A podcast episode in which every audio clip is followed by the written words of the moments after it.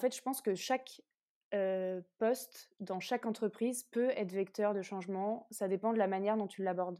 Et du coup, même si mon poste en, en tant que tel n'était pas dédié à la transition écologique et solidaire, je pense que dans chacun des postes que j'ai eus, j'ai quand même mis cette teinte, que ce soit social, environnement.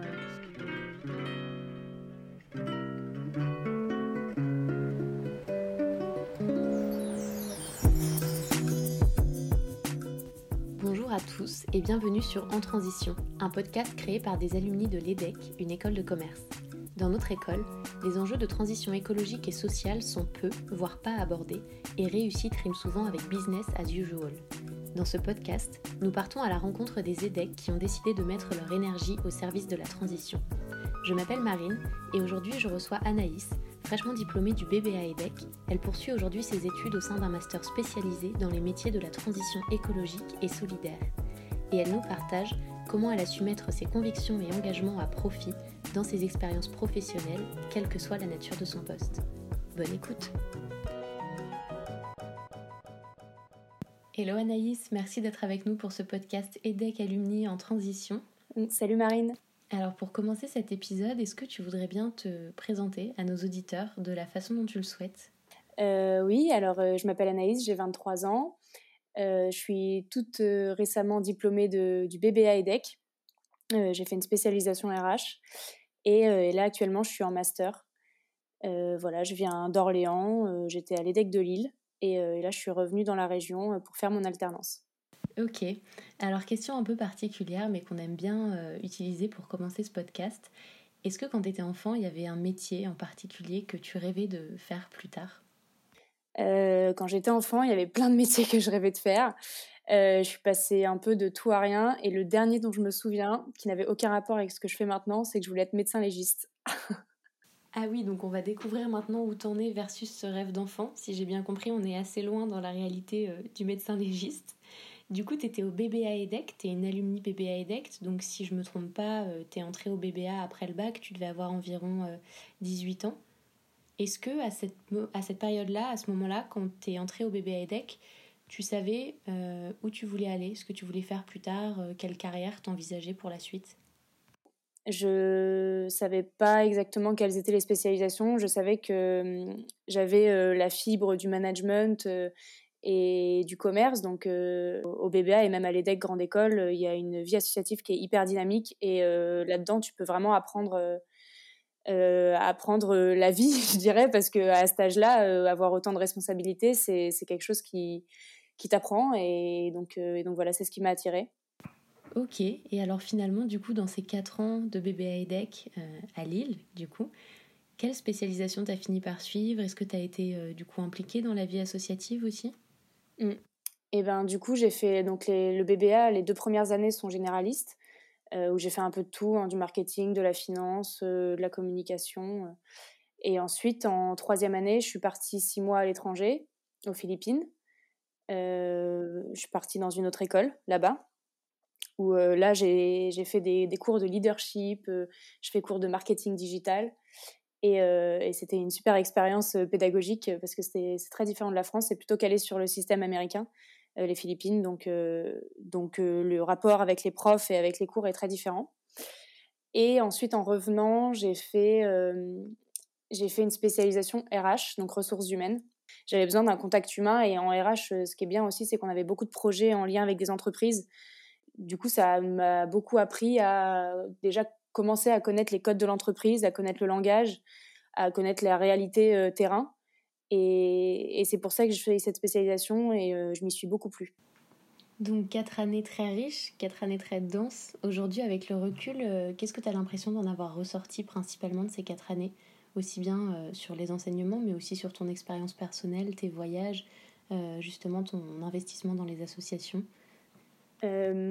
Bah quand je regarde, parce que j'ai quitté il n'y a pas longtemps finalement, et quand je regarde en arrière, je me dis que j'ai quand même pas mal évolué et appris sur euh, moi-même et sur euh, le, lien euh, que je peux avoir avec les autres parce que je, savais, je sais que je veux manager une équipe plus tard, mais je sais pas, je savais pas comment. Et là, avec ces, ces, quatre années et aussi cette, cette expérience que j'ai eue en tant que présidente d'une association, qui s'appelait Coup de pouce, enfin qui s'appelle toujours d'ailleurs Coup de pouce. Et, et donc voilà, donc j'ai été présidente de cet assaut pendant un an. Et ça, comme je disais, c'est. On se rend pas compte, mais à 20 ans, gérer une équipe de 25 étudiants en plus, donc c'est. On est, en plus, on n'est pas payé, on est en assaut, donc faut trouver d'autres leviers de motivation. Et, ça, ça c'est un super challenge. Et mmh, j'ai deux, deux stages de deux mois qui ont débouché sur un CDD après. Euh, où j'ai fait un, CDD d'un mois euh, à la suite parce que, parce que souvent, c'est des stages qui se font pendant l'été et que je faisais juin, juillet et août.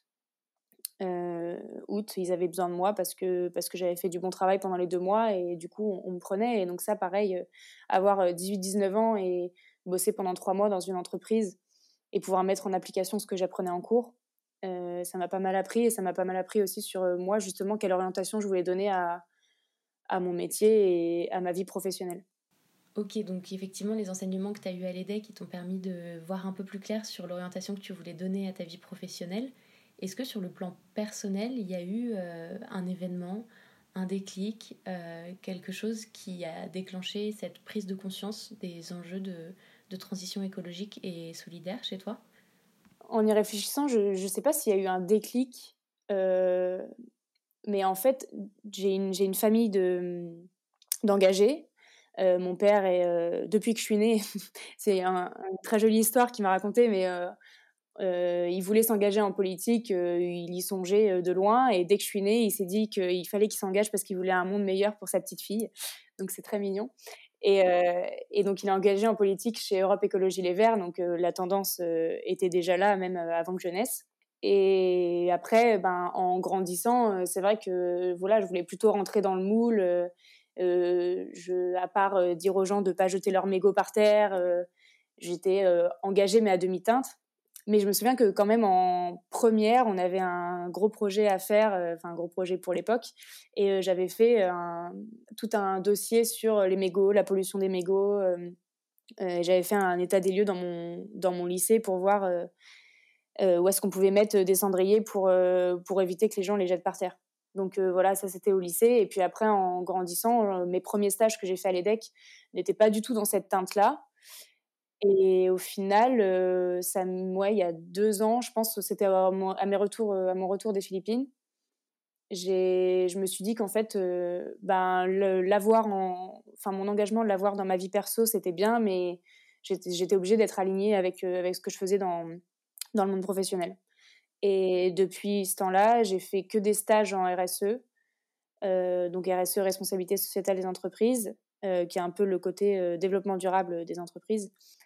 Et après, on verra où mes futures expériences m'emmènent, mais maintenant, je sais que je suis obligée de, de travailler dans un soit dans un domaine qui, qui, touche à la transition écologique, sur un nouveau modèle, un nouveau produit, euh, un nouveau service euh, qui vraiment prend en compte les limites planétaires, ou soit euh, vraiment œuvrer dans une entreprise qui est loin de ça, mais pouvoir la pousser avec ma motivation, avec mon envie de changer les choses.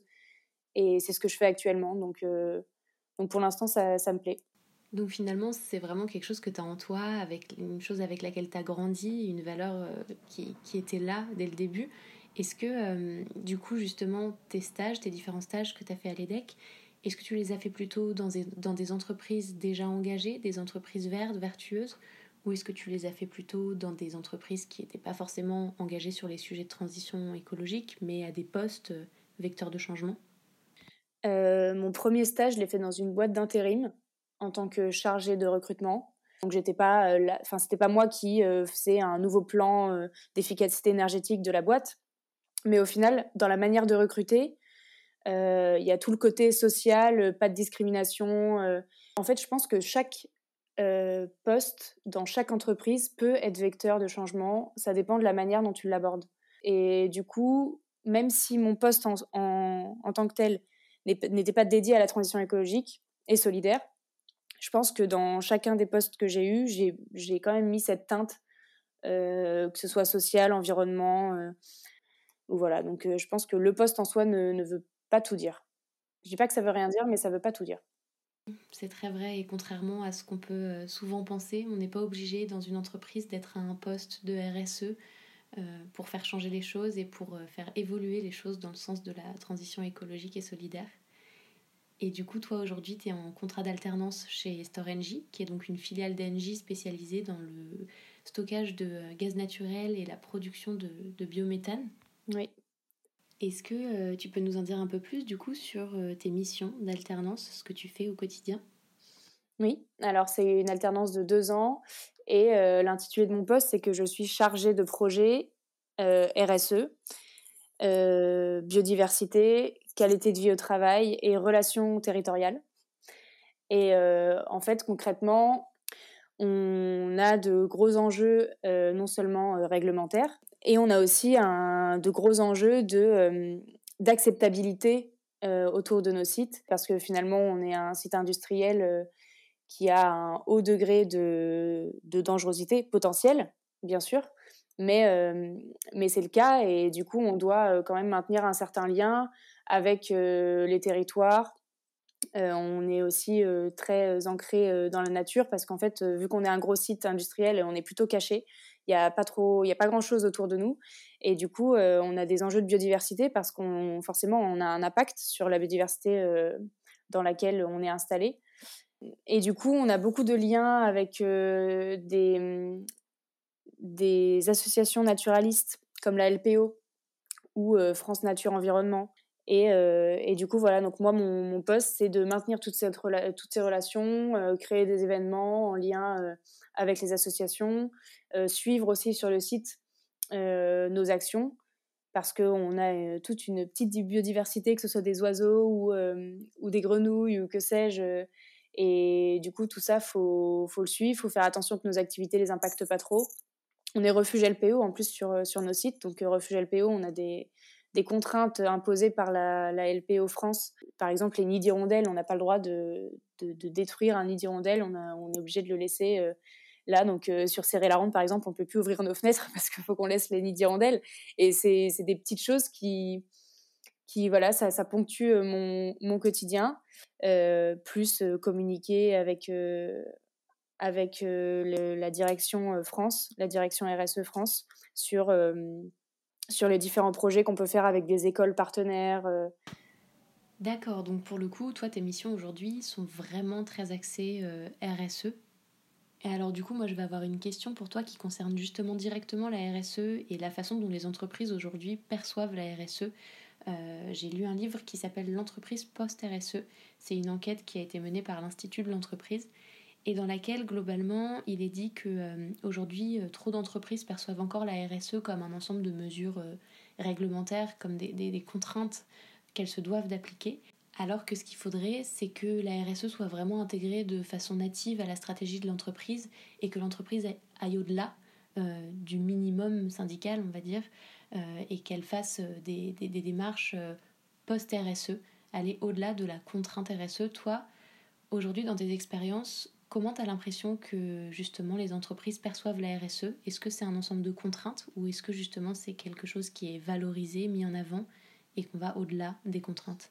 Alors, ça dans mon entreprise à moi actuelle, donc euh, Storengy, qui est une filiale d'Engie, ça fait longtemps, ça fait depuis euh, ouais, un peu moins de, de, 2010, on va dire fin des années 2000, où euh, ils ont déjà commencé à mener une réflexion sur euh, notre impact sur la biodiversité, alors qu'à l'époque, euh, on était, enfin, dans les médias, on entendait beaucoup parler du climat et la biodiversité. C'est vrai que là, voilà, on est en 2021 et on en parle seulement entre guillemets maintenant. Et, et c'est vrai que c'est pas, enfin, le service RSE plus le service biodiversité et le service aussi relations territoriales. C'est la première fois dans une entreprise que je vois ces trois services. Et du coup, euh, il y a beaucoup de choses qui se font, il y a beaucoup de projets, il y a beaucoup de. C'est très dynamique euh, dans ces services-là et c'est pas, enfin, c'est pas du tout une contrainte. Le directeur général est toujours à fond sur euh, tous les projets qu'on fait et, il adore voir ce qu'on fait. Et la preuve, c'est qu'on nous donne aussi les moyens financiers de le faire. Mais après, c'est vrai qu'on n'est pas la priorité, ce qui est normal parce que, tu vois, nous, on, stocke du gaz. Donc en soi, euh, la priorité, c'est l'opérationnel, c'est euh, la conduite et l'exploitation du site, la sécurité. C'est pas le, lien qu'on va avoir avec la mairie d'à côté. Mais, mais c'est quand même, enfin, on a quand même des gens comme moi qui sont sur des postes où on fait que ça de la journée. Et, et je suis, j'ai beaucoup de travail dans ce domaine-là. j'ai plein de choses à faire, plein de missions différentes. Et du coup, moi, ce que je pense, c'est qu'il y a différentes. Enfin, je pense qu'il y, a, plein d'entreprises qui sont à un stade où elles lancent des démarches RSE, elles commencent à s'intéresser un peu aux normes, par exemple les normes ISO. Mais, mais je sais que j'ai fait mon mémoire dessus pour avoir rencontré beaucoup de collaborateurs dans plein de métiers différents. Ils sont tous en attente de ça. Ils sont tous en attente de se dire, bon bah voilà, il y a plein de choses qui bougent au niveau de la société civile. on peut le voir en ce moment avec la loi climat. voilà, y a, on, on, parle que de ça dans les médias. Et du coup, les, les, gens, ils sont en attente. Les collaborateurs, ils, se disent, bon bah moi, j'ai envie d'être fier aussi de mon entreprise et de dire que bah chez moi, on agit et, et on en a quelque chose à faire de, de l'environnement, de l'impact que ça peut avoir sur nos vies euh, professionnelles ou personnelles. Et alors justement, du coup, face à cette demande croissante, face à ces enjeux euh, au sein de l'entreprise, est-ce que toi, dans les missions que tu occupes aujourd'hui qui sont très axées RSE, tu as l'impression à ton échelle individuelle au quotidien, que ce soit dans ton entreprise ou que ce soit à l'extérieur de ton entreprise, est-ce que tu trouves que euh, tu arrives à avoir un impact positif et faire changer les choses autant que tu le voudrais?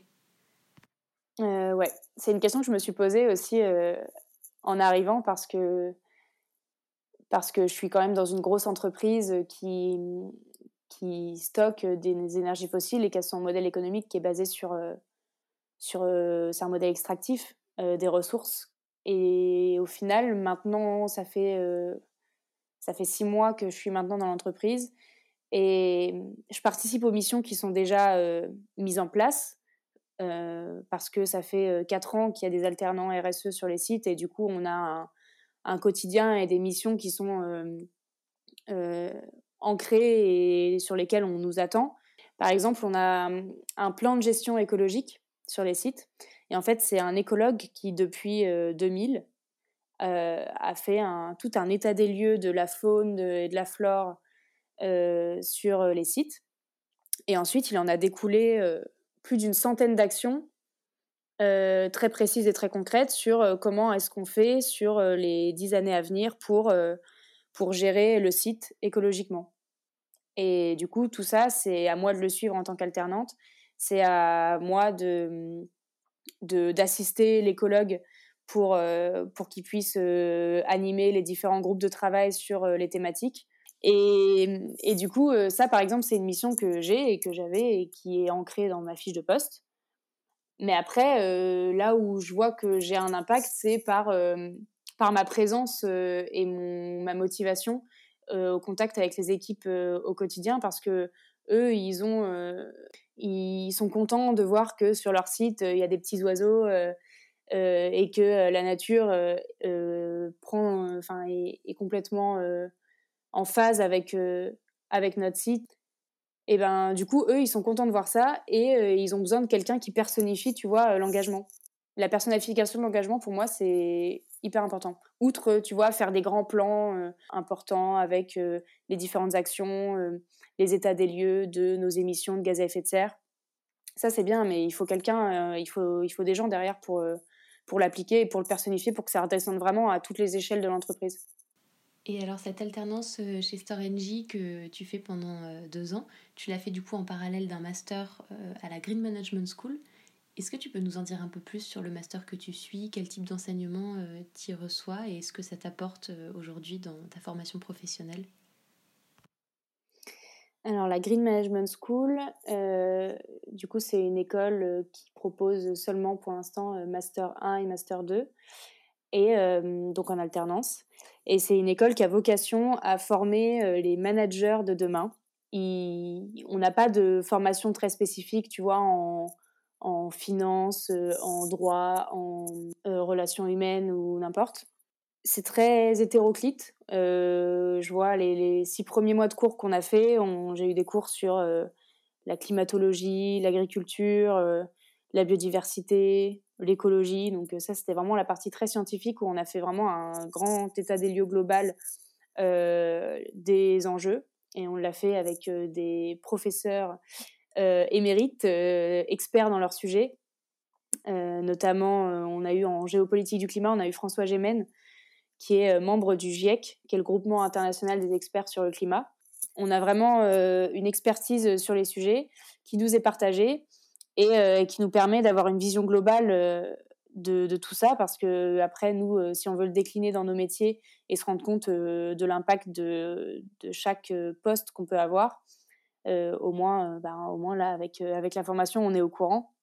Et après on a vraiment une partie solution dans nos cours avec du droit de l'environnement, avec une partie sur comment comprendre les écosystèmes des entreprises, quelles sont les contraintes des entreprises aussi, parce que euh, c'est mignon de vouloir euh, faire euh, les donneurs de leçons, mais, mais si on ne sait pas du tout quelles sont les contraintes des gens en face de nous, bah, bah, on ne va pas y arriver. Et, et du coup, voilà, on a... ce qui est intéressant avec cette école, c'est que moi, ça me correspond bien parce que je ne sais pas exactement où est-ce que je veux aller. Enfin, il y a plein de sujets qui m'intéressent. Je sais que euh, tout ce qui est euh, enjeu de la biodiversité, c'est ce qui me parle le plus. Mais ça, j'ai découvert avec la Green Management School parce qu'avant, euh, avant, je ne savais pas entre le climat, voilà, les réfugiés climatiques, les problèmes aussi avec l'agriculture. Enfin, je savais pas du tout où donner de la tête. Et maintenant que j'en sais un peu plus en profondeur sur, euh, sur chaque sujet, je, je, sais euh, où je veux aller euh, le plus, mais il y en a d'autres dans ma classe qui vont aller sur d'autres sujets. Il y en a qui sont spécialistes aussi du, de l'impact du numérique. Et il y en a d'autres qui veulent s'engager aux politiques. Et ça, c'est super cool aussi parce qu'on a une, des cours sur le, les, les, techniques de concertation publique et de participation citoyenne. On a un cours aussi où on nous explique comment fonctionne la politique donc, euh, donc voilà, c'est tous les, canaux d'engagement et les, grands chantiers sur lesquels on va devoir travailler pour vraiment euh, euh, lancer cette grande transition écologique et solidaire qu'on n'a plus le choix de, lancer. On n'a plus le choix de s'y mettre maintenant. Et, et, ce qui est cool avec la formation, c'est qu'on a une grande vision globale. et ensuite, c'est à nous de voir où est-ce qu'on veut aller. Mais mais voilà, moi, ça me sert pas mal dans ma formation sur. Euh, euh, y a on a eu un module sur comment embarquer les parties prenantes. Euh, les parties prenantes, ça va être des parties prenantes soit externes ou internes. Donc en, interne, ça va être tes collaborateurs. et en externe, ça va être plutôt les clients, les fournisseurs, les collectivités autour. Et comment est-ce que on mesure et comment est-ce qu'on réduit nos impacts. Donc voilà, donc il y, a soit des cas euh, très pratico-pratique, euh, comme euh, voilà, la, co-construction stratégique avec la direction sur, bah voilà, maintenant, comme je disais tout à l'heure, maintenant on a une, une politique RSE, on a un service RSE, mais comment est-ce que on va emmener tout ce monde-là? Si on a une entreprise de 500 personnes, par exemple, comment est-ce que je vais emmener les 500 personnes à changer leur quotidien, à changer leur, leur, leur mode de production, leur process pour, pour les amener vers un, système plus vertueux. La formation, elle nous apprend euh, tout ça, toutes ces nouvelles techniques, tout ce qui se passe. Euh, on, a aussi des visites terrain où on va euh, aller à la rencontre d'entreprises ou de start-up ou d'associations qui sont déjà sur ces nouveaux modèles. Et du coup, ce qui on va apprendre à voir comment est-ce qu'elles fonctionnent et, et pourquoi pas répliquer le modèle ou en tout cas s'en inspirer ou bosser avec eux quand on est dans des entreprises. Donc, euh, donc voilà. Super, donc une formation hyper enrichissante et euh, intéressante et que tu recommandes, j'imagine, fortement pour les personnes qui auraient envie de s'orienter justement dans les métiers de la transition euh, écologique et solidaire. Et alors l'épisode va toucher à sa fin et pour conclure, j'aimerais te poser trois questions signatures. La première, c'est est-ce que tu aurais une ressource à partager avec nos auditeurs? Ça peut être un film, un livre, euh, un podcast qui toi t'a inspiré ou t'inspire encore d'ailleurs euh, et euh, que tu aimerais recommander à des personnes qui justement s'intéressent à ces sujets-là de transition pour les guider, les aider et leur donner de l'inspiration?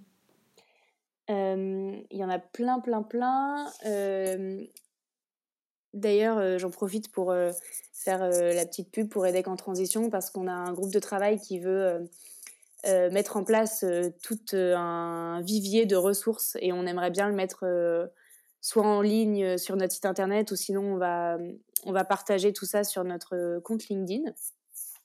et sinon, ben, si je vais, je vais en dire qu'un, du coup, il y a un livre d'Elisabeth Laville qui s'appelle Les marques positives. Et en fait, je trouve ça intéressant pour un étudiant en école de commerce parce que c'est, il y a plein d'exemples selon différentes thématiques, comme le bien-être au travail, l'impact sur les animaux, sur le climat.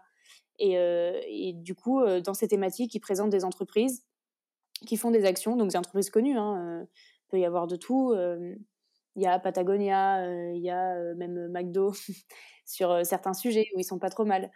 Et, et du coup, ça te présente, sur chaque thématique, ça te présente leurs actions, comment ils le font et quel est, quel est leur impact positif.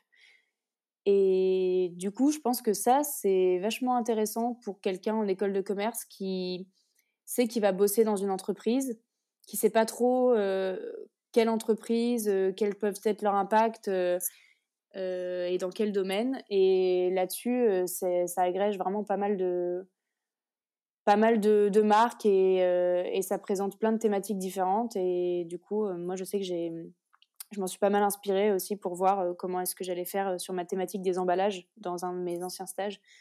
Et, et je m'en suis inspirée pour voir qu'est-ce que faisaient les autres entreprises pour le mettre en, en pratique chez nous aussi. Merci pour ce partage. Personnellement, j'ai pas lu ce livre, donc je pense que je vais le rajouter à ma liste, tu vois. La prochaine question, c'est euh, par rapport euh, à ce podcast. Est-ce qu'il y a un alumni EDEC que tu aimerais entendre, interviewer dans un épisode? Euh, Alors, je pense à Jules Mollaret, qui est, bon, pareil, il était à l'EDEC BBA avec moi. Et là, récemment, il a, avec un autre EDEC aussi, que je connais un peu moins, ils ont lancé une boîte qui s'appelle Birds for Change. Euh, et, en fait, leur concept, c'est que, euh, ils, donc en partenariat avec le Muséum d'histoire naturelle de Paris, ils font, ils ont entraîné des oiseaux à ramasser des petits déchets et sur un système de, de récompense. Euh, et, du coup, les oiseaux, ils ramassent les petits déchets, ensuite ils vont les mettre à la poubelle et du coup, ils ont une récompense, euh, voilà, un peu de nourriture. Et donc là, c'est actuellement en test, hein, c'est assez récent comme entreprise, mais, mais je trouve ça. Et en fait, leur, leur, euh, leur, leur ligne de, conduite, c'est si eux, ils peuvent le faire, pourquoi pas nous? Et je trouve que c'est assez philosophique et je trouve ça vraiment pas mal comme idée. Donc donc si Jules peut passer par ici et raconter euh, euh, son expérience et sa transition à lui aussi, euh, ouais, ça m'intéresserait pas mal de l'entendre. Et alors dernière question, le motto de l'EDEX c'est Make an Impact. Pour toi, ce serait quoi la définition parfaite de Make an Impact Make an Impact, ça veut un peu tout dire parce qu'on peut mettre, on peut make un impact aussi négatif. du coup, moi, je dirais plutôt euh, make a positive impact, forcément. Et c'est pas facile tout le temps parce que euh, quoi qu'on fasse, on aura toujours un, impact et on, on, aura toujours, euh, on va toujours voilà, exploiter telle ou telle ressource. Mais, mais l'important, c'est d'être conscient de, de son impact, de, du degré d'exploitation et, euh, et, surtout euh, d'appliquer tout ça dans les limites planétaires.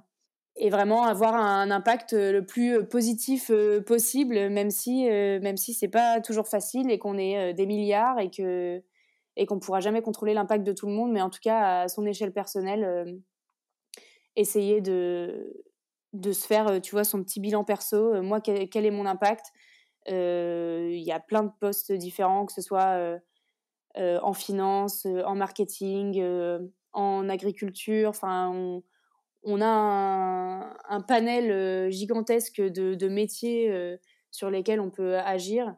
Et, et voilà, et savoir même dans sa vie perso quelles sont nos pratiques et quelles sont celles qui, qui, ont un impact le plus négatif et essayer de les limiter. Merci pour cette conclusion.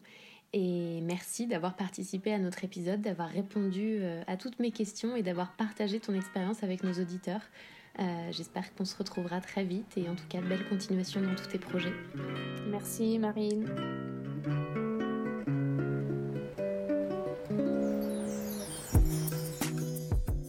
Merci d'avoir écouté cet épisode. On espère qu'il vous a plu. N'hésitez pas à partager le podcast autour de vous. On vous dit à très vite pour un nouvel épisode dans Transition.